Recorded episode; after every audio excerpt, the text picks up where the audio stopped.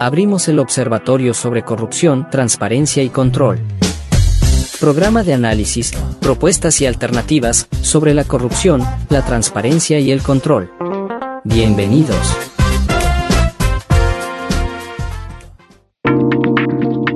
Saludos amigos, soy Víctor Granda, el coordinador de los programas de especialización y maestría en Derecho de Control y Prevención de la Corrupción. Estamos en una nueva edición de nuestro observatorio sobre control, transparencia y lucha anticorrupción. En esta edición vamos a referirnos a la iniciativa que el presidente de la República ha planteado a propósito de la ley de extinción de dominio, tanto en la formulación de nuevas preguntas para la consulta popular como en el proyecto de ley orgánica de urgencia económica para la recuperación de activos de orden ilícito y transparencia en la contratación pública. Y luego escucharemos una entrevista que el portal digital Dialoguemos, que realiza, lleva a cabo entrevistas a académicos de todas las universidades del país me realizara en días anteriores sobre los acontecimientos que se han dado en el país a propósito del caso Metástasis. Este programa, conducido por Daniela Arias, realizó una serie de preguntas que me permití contestarlas y que creo que es importante que se difundan las respuestas, si bien obviamente este es un caso que está en curso y sobre el que han existido novedades y nuevas iniciativas que ojalá sirvan para sanear definitivamente tal vez la parte más débil de la estructura del Estado y que lamentablemente ha sido penetrada y manipulada por el crimen organizado, que es la función judicial y los operadores de justicia.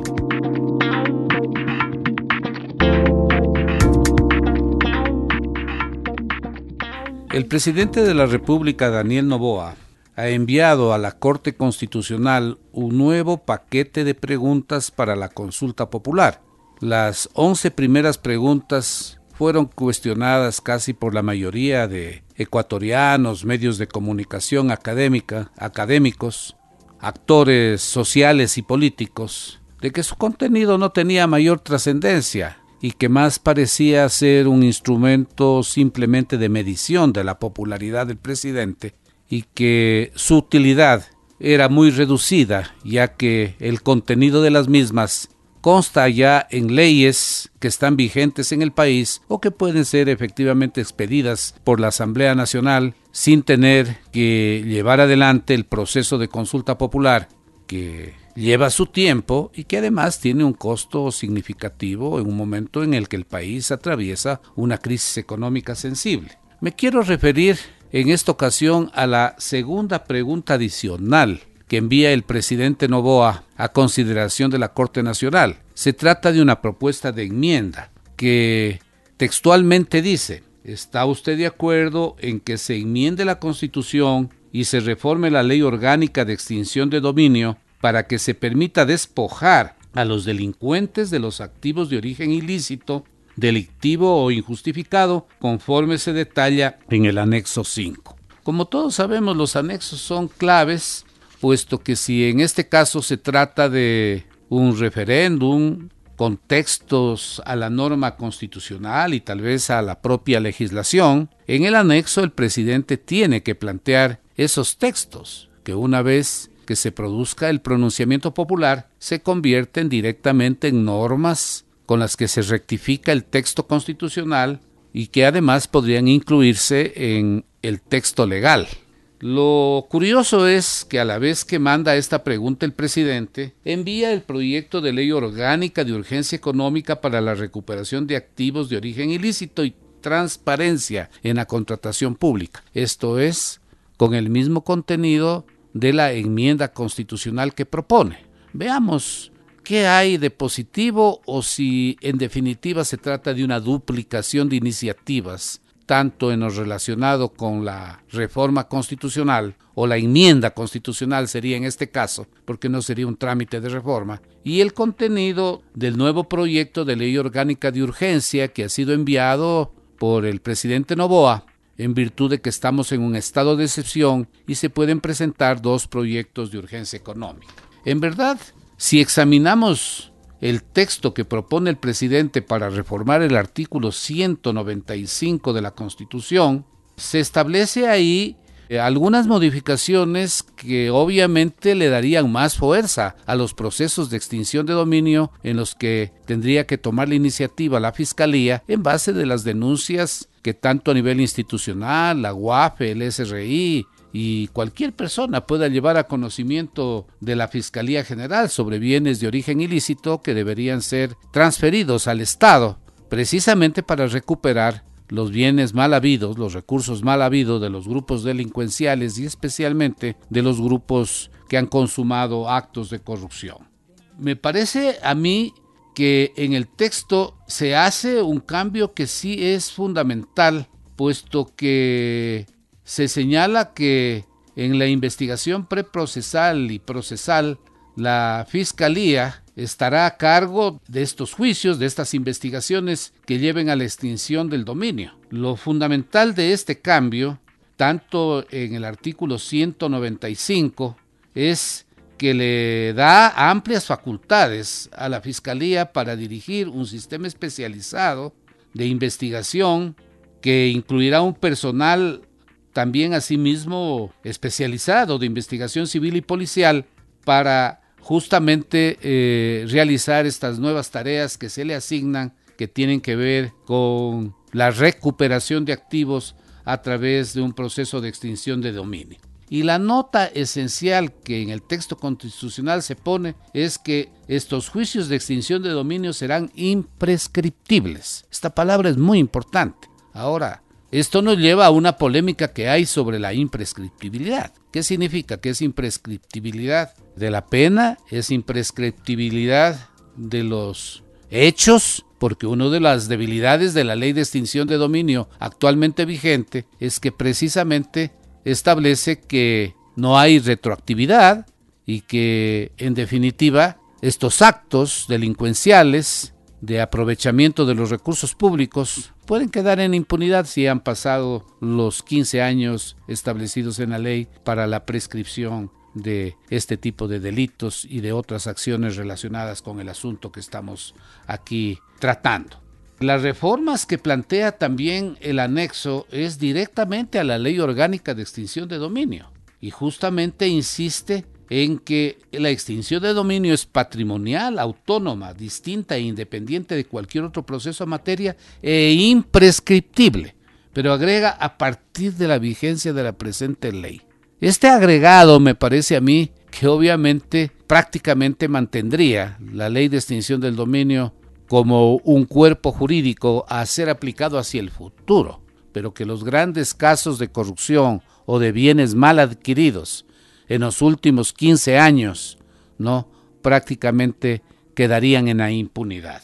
Entonces, eh, este es un punto esencial. Ahora, en el proyecto de ley orgánica de urgencia económica para la recuperación de activos, no se es tan preciso en estos asuntos que acabo de señalar que son, me parece a mí, claves, porque justamente la debilidad de la ley de prescripción de dominio, aprobada en la época del presidente Lazo y con incidencia muy fuerte de los grupos políticos representados en Asamblea Nacional, era justamente de que sea un instrumento hacia el futuro y que no permita recuperar activos de toda la enorme corrupción que ha sido denunciada en los últimos 15 años, especialmente en los gobiernos de la Revolución Ciudadana, y luego en los gobiernos sucesivos del presidente Moreno Lazo.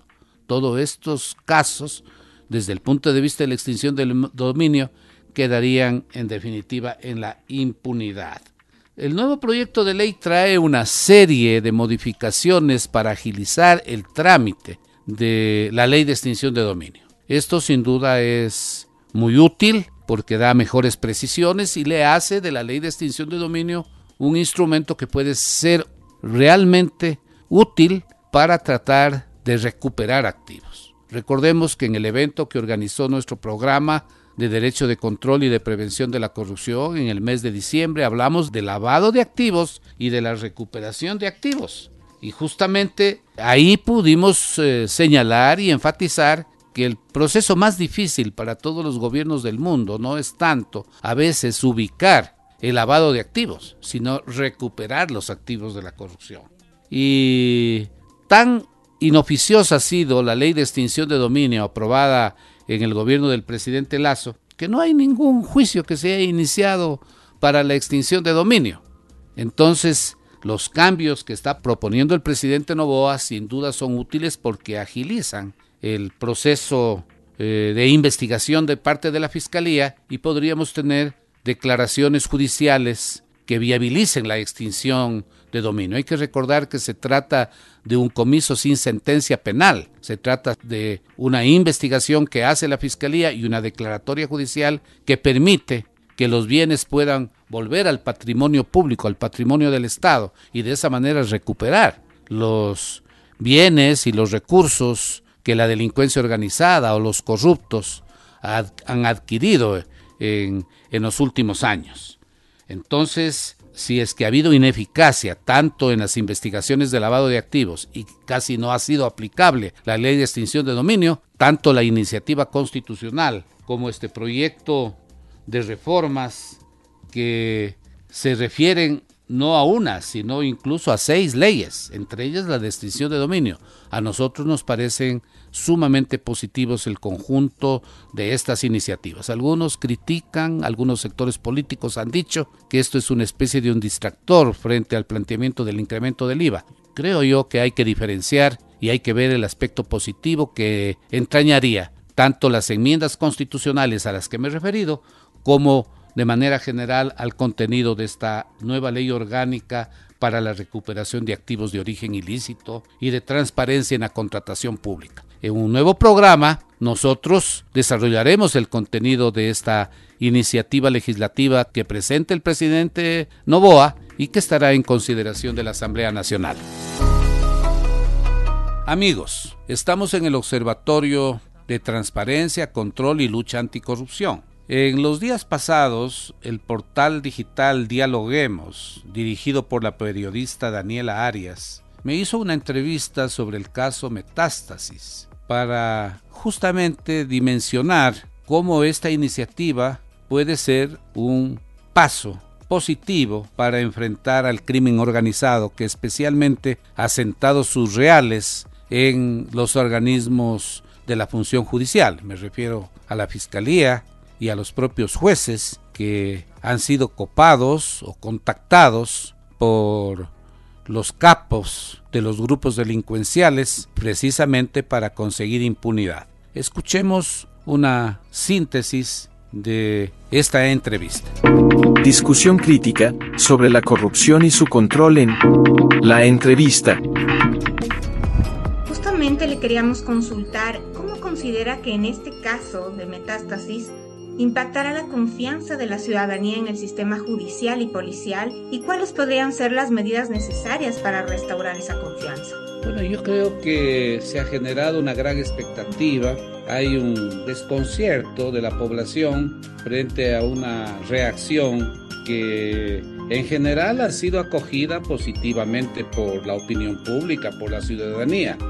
Incluso el presidente Daniel Novoa para no quedarse atrás de la publicidad que ha obtenido la operación liderada por la fiscal general del Estado, la doctora Salazar, ha señalado que el gobierno también ha participado activamente en esta operación, facilitando las acciones de la policía y de otras entidades públicas para que estos operativos eh, realizados por la Fiscalía de detenciones masivas de ciudadanos involucrados en esta operación Metástasis y luego también el allanamiento que se ha hecho a varios domicilios en el Ecuador buscando pruebas e indicios que corroboren la tesis de la Fiscalía. Entonces el gobierno, es verdad, yo creo que ese es un crédito que hay que darle al gobierno, porque ninguna operación que hace la Fiscalía que involucre a la policía y a otras entidades públicas se lo puede realizar sin un conocimiento previo del presidente de la República y particularmente de la ministra de Gobierno y ministra del Interior.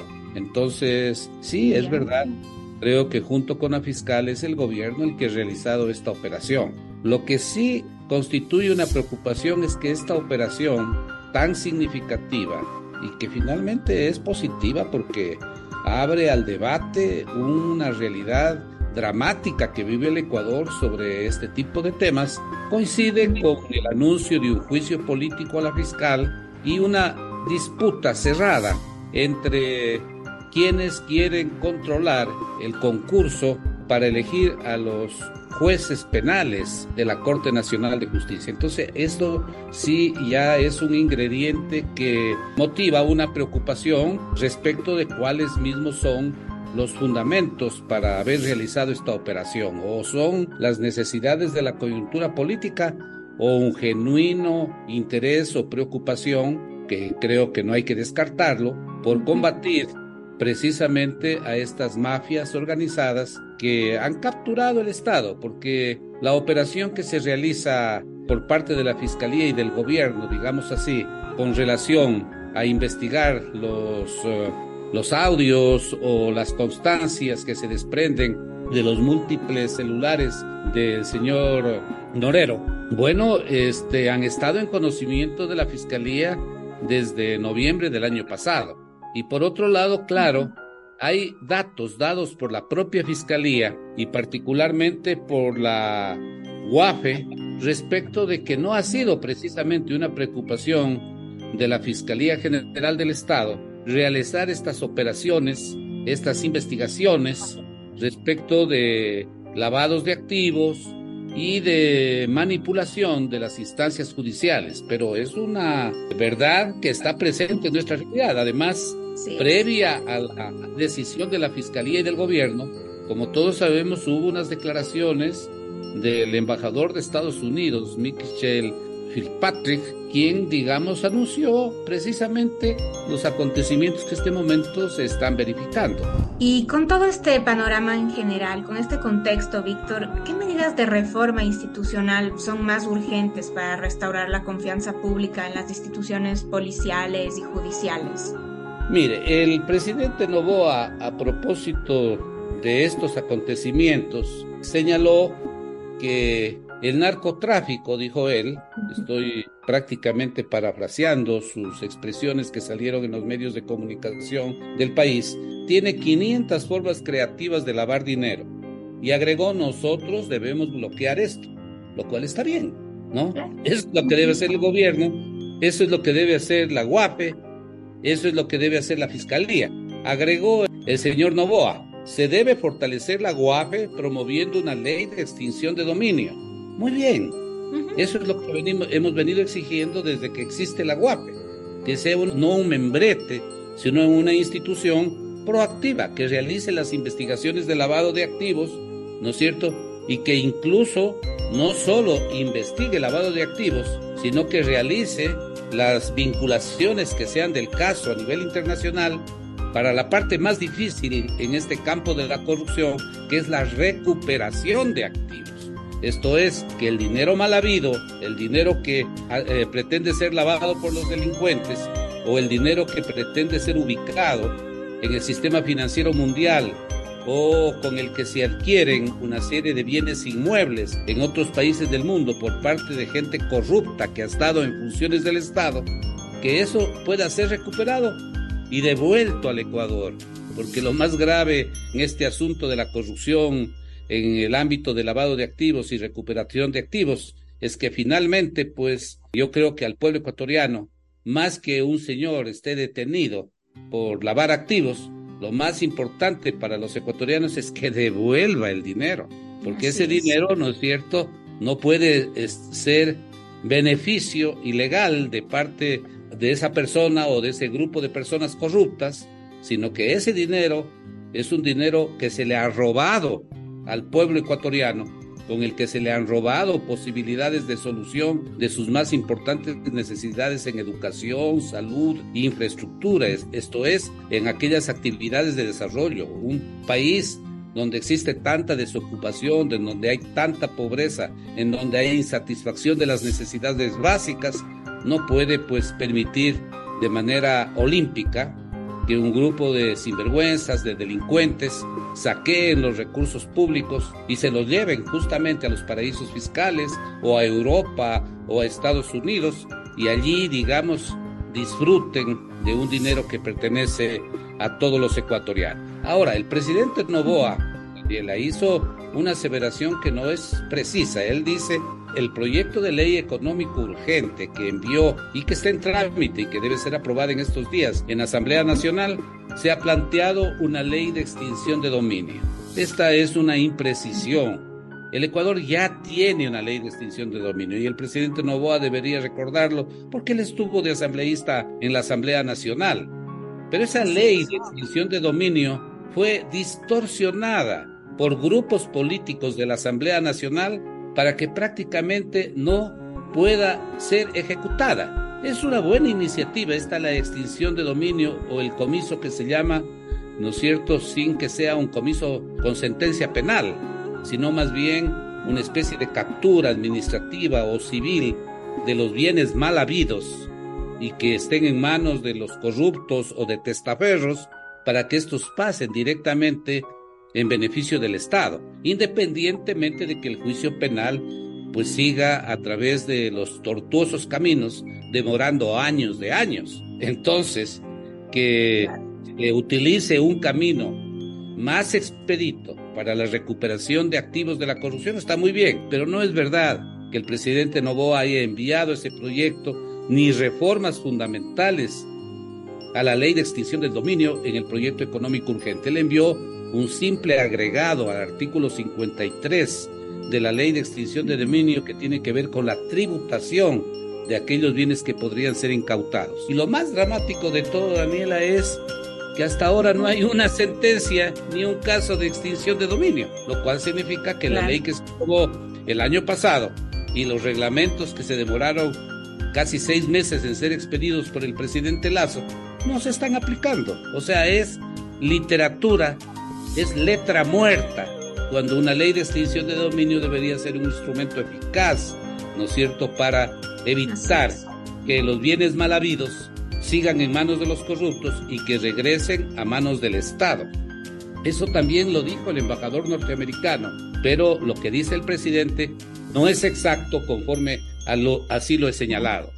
Lo que también me gustaría precisar es de que la UAFE, a quien hay que fortalecer, según dice el presidente Novoa, y yo estoy de acuerdo, evidentemente, con esa tesis, en un informe público que hizo estos días, yo los invité al conversatorio en la Universidad Andina, pero no fueron. Pero ellos en un informe público frente a exigencias de Diario Expreso, dijeron que han enviado en los tres últimos años a Fiscalía 55 reportes y operaciones inusuales e injustificados, que se conocen por sus siglas, los ROI. Son como especie de informes de indicios de responsabilidad penal, pero claro, en materia, en este caso, de lavado de activos. Entonces la UAP dice que ha enviado eso a la Fiscalía y que ha enviado también 1.280 informes ejecutivos que agrupan listados de personas jurídicas y naturales que practican el lavado de activos. Entonces, la UAP, según ellos, sí han hecho cosas, ¿no?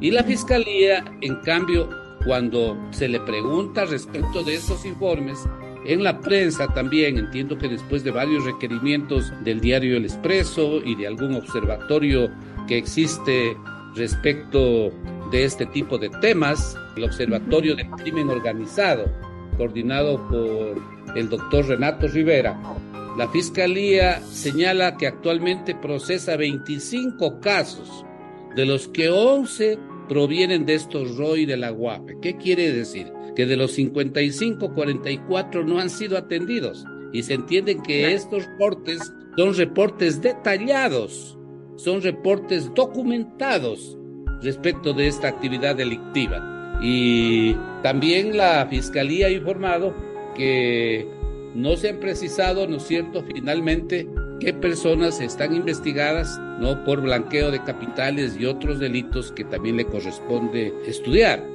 Y un dato adicional, la GAFILAT, que es el Grupo de Acción Financiera de América Latina, informa que Ecuador emitió apenas 16 sentencias en cinco años, entre 2017 y 2021, de las que tan solo tres provienen del narcotráfico. Esto sí es alarmante, porque más, allá, de más allá de las operaciones de la Fiscalía a las que me he referido, Bueno, esta operación última la vamos a alabar, la vamos a ensalzar, estamos de acuerdo que se la haga, pero sí eh, preocupa de que sobre otras cosas se haya guardado silencio y no se hayan hecho con la misma diligencia las investigaciones que todos los ecuatorianos requeriríamos.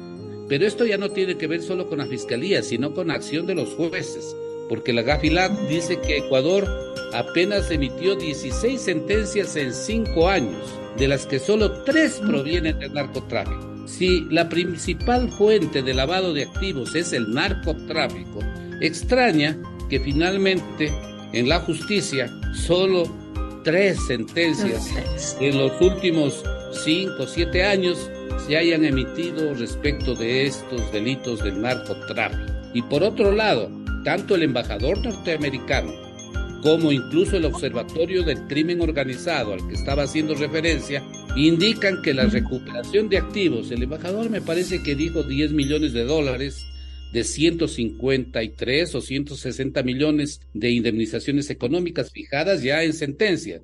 Pero el grupo del Observatorio del Crimen Organizado señalan que lo que se ha recuperado solo es el 6-5%. Ah, no, ahí coinciden 10 millones lo uno está en cantidad numérica y la otro es un porcentaje de un total de 153 millones de indemnizaciones económicas. O sea, si en los juicios que se han seguido se han establecido indemnizaciones, vamos a decir, de varios de los implicados, la trama de corrupción de Odebrecht, o en el caso de concusión del Contralor del Estado, el señor Polit, y se han establecido que deben devolverse 10, 15, 20. El total creo que es 153 millones de dólares de todos los juicios y no se ha devuelto nada. ¿Qué hace la Fiscalía, eh, más que la Fiscalía, qué hace la Procuraduría General del Estado? El doctor Iñigo Salvador en el conversatorio indicó que él había conformado una unidad de lavado y de recuperación de activos en en la Procuraduría, pero dijo algo que a mí me dejó muy preocupado que el actual procurador ha eliminado ese departamento, cuando justamente lo que se requiere es que si hay sentencia, que evidentemente usted sabe que la jurisdicción es la sentencia y la ejecución de la sentencia. Si hay una sentencia y se ha establecido que tales funcionarios deben devolverle al Estado tales magnitudes o cantidades de dinero, eso tiene que recuperarse, pues. Claro, es indispensable. ¿no? Y si no se recupera, evidentemente el perjuicio es contra el Estado. Hay gente que se ha aplicado a beneficios penitenciarios, ¿no es cierto? Y aprovechándose de una oscuridad en la ley, recupera la libertad, pero no paga un centavo, lo cual significa que, bueno, aquí en el Ecuador uno puede cometer cualquier acto delictivo, puede robar decenas de millones de dólares, puede estar cinco o seis años en la cárcel con beneficios penitenciarios, quedar en dos o tres, y luego todas las decenas, decenas de millones de dólares no son exigidas que sean devueltas precisamente para que se compensen algo el daño que se le ha hecho a la sociedad. Claro, es una situación terrible, la verdad. Y hay que especificar este tipo de datos que usted da, Víctor. ¿Y qué rol juega la transparencia y la rendición de cuentas en la reconstrucción de la credibilidad en las instituciones involucradas? Mire, esta mañana me invitó el Consejo de Participación Ciudadana a un evento que se realizó en la plataforma financiera respecto de la conmemoración del 20 aniversario de la suscripción de la Convención Mundial contra la Corrupción de las Naciones Unidas. Y justamente yo ahí señalaba en mi intervención que entidades como el Consejo de Participación Ciudadana y la Función de Transparencia, desde mi punto de vista, son entidades que sí deben existir, yo no estoy a favor de la tesis de que la función de transparencia o el consejo desaparezca, porque de acuerdo con nuestra constitución, la función de transparencia tiene la obligación de coordinar a varias entidades públicas para hacer un trabajo eficiente y definir una política pública de prevención y de lucha contra la corrupción. Y eso no hace. Antes, cada superintendencia, la Contraloría actuaban por su cuenta Incluso desde el punto de vista doctrinario se los denominaba órganos extrapoderes, o sea, órganos que estaban fuera de los tres poderes tradicionales del Estado. Pero si la Constitución de Montecristi creó la función de transparencia y control para coordinar las acciones de control Eso es lo que deben hacer. Y eso sí es positivo, para que no haya duplicidad en las acciones, ¿no es cierto? Y para que haya mayor eficacia en las acciones de control. Y si a esa función de transparencia se le han dado atribuciones de fijar políticas públicas proactivas en el campo de la prevención y de la lucha de la corrupción, bueno, eso es lo que estamos esperando de esa función del Estado. Este año se termina el Plan de Integridad 2019-2023. No conozco, seguramente eh, se están dando los pasos necesarios para aprobar un nuevo plan para los años siguientes por parte de la función de transparencia y control. Y en cuanto al Consejo de Participación Ciudadana, ese ente se ha convertido en el centro de la disputa política respecto de los nombramientos y los cargos de altos dignatarios del Estado en materia de control. Pero se olvidan de que ese organismo tiene unas atribuciones constitucionales fundamentales, como las que usted ha señalado. El tema de la participación, el tema de las veedurías ciudadanas, ¿no? el tema de la rendición de cuentas. Las rendiciones de cuentas, ¿no es cierto?, en nuestro país no pueden ser actos protocolares en donde las autoridades dan un hermoso discurso, hacen un buen cóctel para los periodistas e invitados especiales. La rendición de cuentas tiene que implicar una valoración del cumplimiento de los objetivos institucionales. O sea, una, una rendición de cuentas tiene que ser una cosa seria, no un acto simplemente publicitario o protocolar. Y luego la otra tarea que tiene la función el Consejo de Participación Ciudadana es el tramitar y combatir, prevenir, tramitar denuncias de corrupción. Hay que recordar que este Consejo sustituyó a la Comisión de Control Cívico de la Corrupción, que tuvo un papel muy proactivo desde el año 1997 hasta cuando en el gobierno de Correa se creó este Consejo de Participación Ciudadana. En el campo de investigaciones de la corrupción, el Consejo no ha hecho nada. Yo les dije a ellos con mucho respeto, porque efectivamente casi ninguna denuncia importante de corrupción ha provenido o proviene de las investigaciones que realiza el Consejo de Participación Ciudadana. Y es ahí donde hay una estructura de funcionarios, hay una estructura incluso económica con la que se deberían incentivar las investigaciones en materia de corrupción. No debemos esperar que otros aparatos de justicia internacional, el Departamento de Estado en Estados Unidos, nos haga el favor de investigar los casos de corrupción en el Ecuador. Debemos potenciar las posibilidades que tenemos acá en el Ecuador.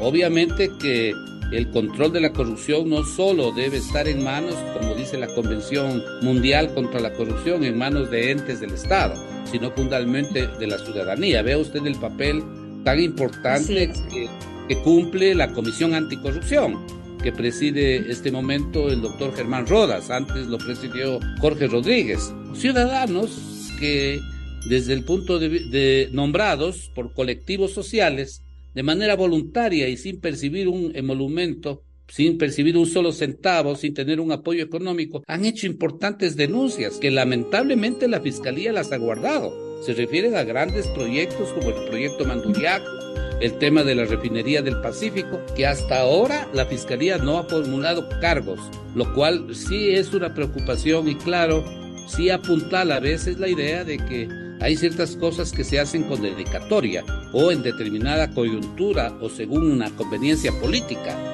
y no en función en realidad de defender los recursos públicos y de combatir con firmeza todos los actos de corrupción que se den en el Ecuador. Claro, es verdad, son temas súper importantes que quedan en el limbo a la final, ¿no? Justamente, retomando más bien el conversatorio de lavado de activos, quisiera consultarle, Víctor, ¿qué temas nomás abordaron ese día? Porque es súper importante analizar todo lo que se habló, ¿no? En ese conversatorio. Bueno, en verdad en ese conversatorio participó activamente el embajador de la Unión Europea, Charles Michel Gertz, el doctor Íñigo Salvador, ex procurador del Estado, y como le indiqué, el doctor Carlos Hernández, consultor de Naciones Unidas y profesor de esta materia en nuestros programas de Derecho de Control y Prevención de la Corrupción, tanto a nivel de especialización como de maestría, que mantiene la Universidad Andina ya desde hace algunos años. Obviamente que el motivo del evento era el aniversario, del 20 aniversario de la aprobación de la Convención Mundial contra la Corrupción de Naciones Unidas. Lo que a mí me interesaba, al igual que el año pasado, que en cambio hicimos con la eh, dependencia de Naciones Unidas contra la droga y el delito, la UNODOC, y con la Comisión Anticorrupción, al que concurrió el embajador norteamericano en aquel entonces, el actual embajador, pero que donde hizo esta famosa denuncia de los narcogenerales y de las preocupaciones sobre la impunidad. Esta vez a mí me pareció que era importante tener otra voz de organismos internacionales que explicaran cuáles son las acciones proactivas que realizan otros países y particularmente los países de la Unión Europea en torno a este tema de lavado de activos y de recuperación de activos. Esto es conocer qué acciones y entidades internacionales están comprometidas esta tarea que realmente es de gran trascendencia para el futuro de nuestros países. Y claro, hablamos ahí sobre la iniciativa STAR, que es una iniciativa de recuperación de activos robados organizada por el Banco Mundial y esta dependencia de las Naciones Unidas contra la droga y, la, y el delito. Hablamos de la red mundial de puntos de contacto sobre recuperación de activos y lucha contra la corrupción que mantiene la Interpol con una plataforma con el que se intercambia con autoridades, especialmente policiales, información relacionada con estas actividades delictivas. También el Centro Internacional de Coordinación para la Lucha contra la Corrupción, que es otro centro importante que también tiene numerosas iniciativas al respecto. Y en el caso de la Unión Europea, pues eh, existe el Instituto de Basilea sobre la Gobernanza y un centro internacional para la recuperación de activos que se llama ICAR.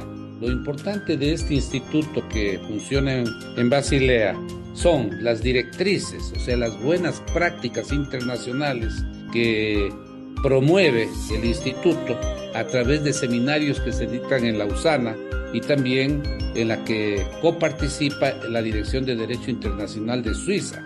También hay una coordinación de este ICAR, de este Centro Internacional para la Recuperación de Activos, con la iniciativa STAR del Banco Mundial, a la que hice referencia hace un momento, precisamente para establecer pasos para la recuperación de activos y una política al respecto así como estrategias de comunicación y de investigación, que están dirigidas todas estas directrices y estas actividades de capacitación a autoridades, a legisladores, a académicos, al público en general, porque evidentemente, como dicen las proclamas de Naciones Unidas, la lucha contra la corrupción es una responsabilidad de todos.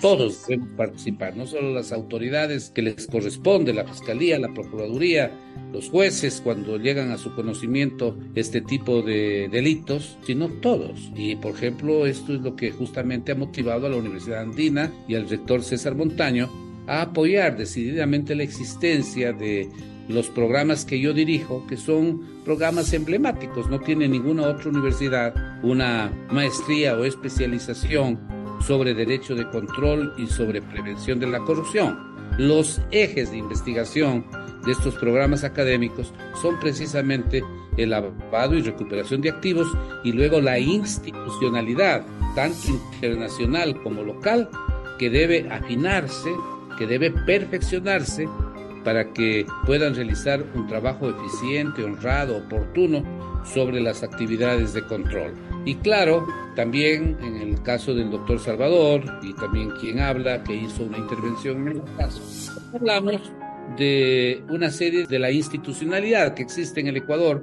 El doctor Íñigo Salvador incluso indicó que cuando él fue procurador estableció una unidad de lavado y recuperación de activos, que lamentablemente, como dijo él, eh, la Procuraduría la ha eliminado, lo cual me parece a mí un desacierto. A mí me hubiera gustado que esté presente el procurador actual para que nos explique de repente ellos han adoptado otras iniciativas para cumplir con esta misión que tiene la Procuraduría. Entonces, el análisis y las reflexiones que hizo el embajador Charles Michel Gortz fue precisamente esta, ¿no? De que hay una institucionalidad y que en la Unión Europea hay toda la apertura para apoyar iniciativas relacionadas con el perfeccionamiento institucional y también una colaboración proactiva para la recuperación de activos y para la extradición incluso o la captura de corruptos que estén gozando de impunidad en sus países. Claro que, bueno, esto es interesante, si bien todos sabemos que la realidad está muy lejos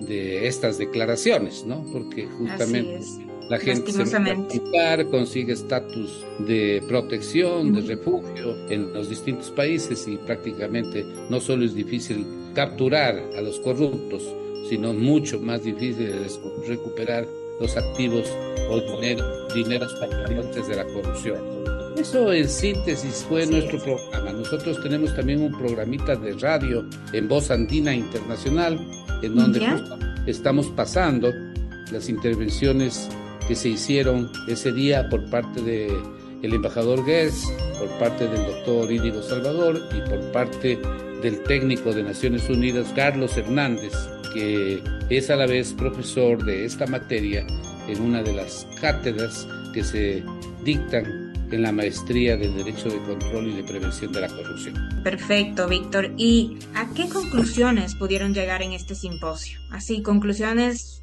como una síntesis de lo más importante que haya que usted considere, ¿no? Bueno, yo creo que la síntesis fundamental es de que la lucha anticorrupción y la lucha por el lavado de activos debe ser y, recuperación de, de, activos debe ser una lucha constante, perseverante, no solo de la institucionalidad pública, sino de los ciudadanos, y que todos tenemos que estar atentos a lo que se hace y lo que se deja de hacer. Vamos a decir, en esta operación metástasis. Claro, hay aspectos yo creo que positivos. Finalmente hay que buscar ese aspecto positivo al margen de cualquier controversia de carácter político que puede existir en las motivaciones para realizar este tipo de operativos. Recordemos que este es un operativo de enorme trascendencia. Tal vez es una de las mayores investigaciones que sobre delincuencia organizada se ha realizado y que involucra a jueces, fiscales, servidores judiciales. De lo que hemos visto ahora, la base de esta investigación es la materialización de los mensajes de los teléfonos del señor Norero. Pero obviamente que la investigación que hace la Fiscalía tiene que llevar a comprobar que esas afirmaciones, esas comunicaciones entre las personas involucradas estén respaldadas con hechos que se han dado en verdad en la realidad, porque de otra manera esos juicios a veces pueden caerse por falta de tener pruebas sólidas y que estén debidamente justificadas. El juez no solo se lleva por una declaración o la constancia en un chat, sino también saber si eso corresponde o no corresponde a la realidad. Hay que recordar que la investigación que exhibió la doctora Salazar prácticamente es un informe de 14.700 páginas sí, sobre los chats de varios teléfonos. Lo que algunos eh, han dicho es de que, bueno, la misma diligencia para investigar este tipo de documentos que son tan reveladores debería existir en la Fiscalía, especialmente para esclarecer la muerte de Fernando Villavicencio, a través de el poder acceder a las comunicaciones que él tenía, ¿no es cierto?, para sus labores de investigación. Esto ha sido materia de controversia, pero en todo caso, creo yo que, bueno, si este paso se ha dado, lo ideal hacia la Fiscalía sería exigirle que todos los otros reportes de los que habla la UAPE y otros grupos, ¿no es cierto?, de delincuencia organizada que existen en el país, sean realmente develadas sus actividades y sus responsables sean procesados y sancionados. Eso creo yo que es un poco la conclusión a la que yo llego, por lo menos, luego de estas reflexiones complementarias importantes que nos hizo el embajador de la Unión Europea y estos funcionarios que tienen amplia experiencia en el tema que tratamos en ese día. Así es, Víctor. Esperemos que ya que ha empezado a salir a la luz y es la punta del iceberg, esperemos que pueda salir todo al final. Y le agradecemos muchísimo por haber participado en, este espacio y por habernos explicado este tema tan importante para el país, ¿no? Porque yo creo que atañe a toda la ciudadanía en sí, todos estos hechos.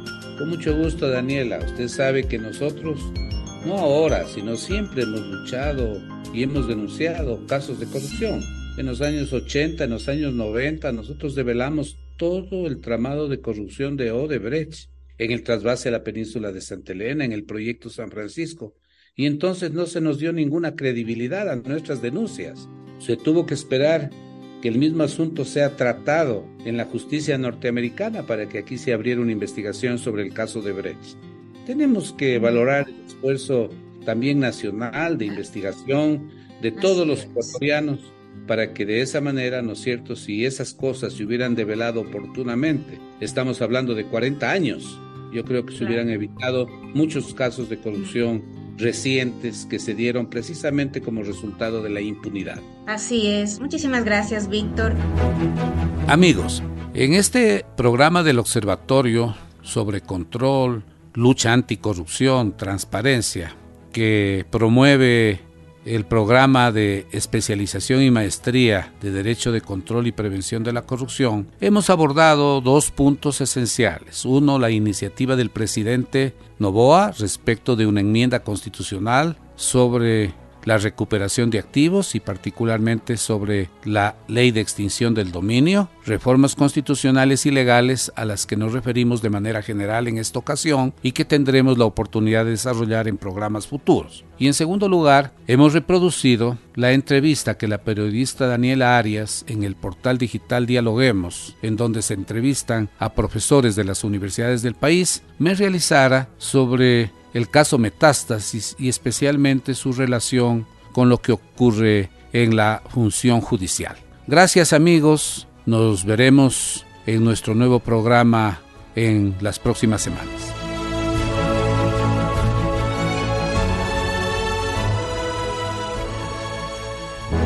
Cerramos el Observatorio sobre Corrupción, Transparencia y Control. Gracias por su sintonía te comprometemos a reunirnos nuevamente el próximo jueves a las 9 horas. Hasta entonces, muchos éxitos y productiva actividad.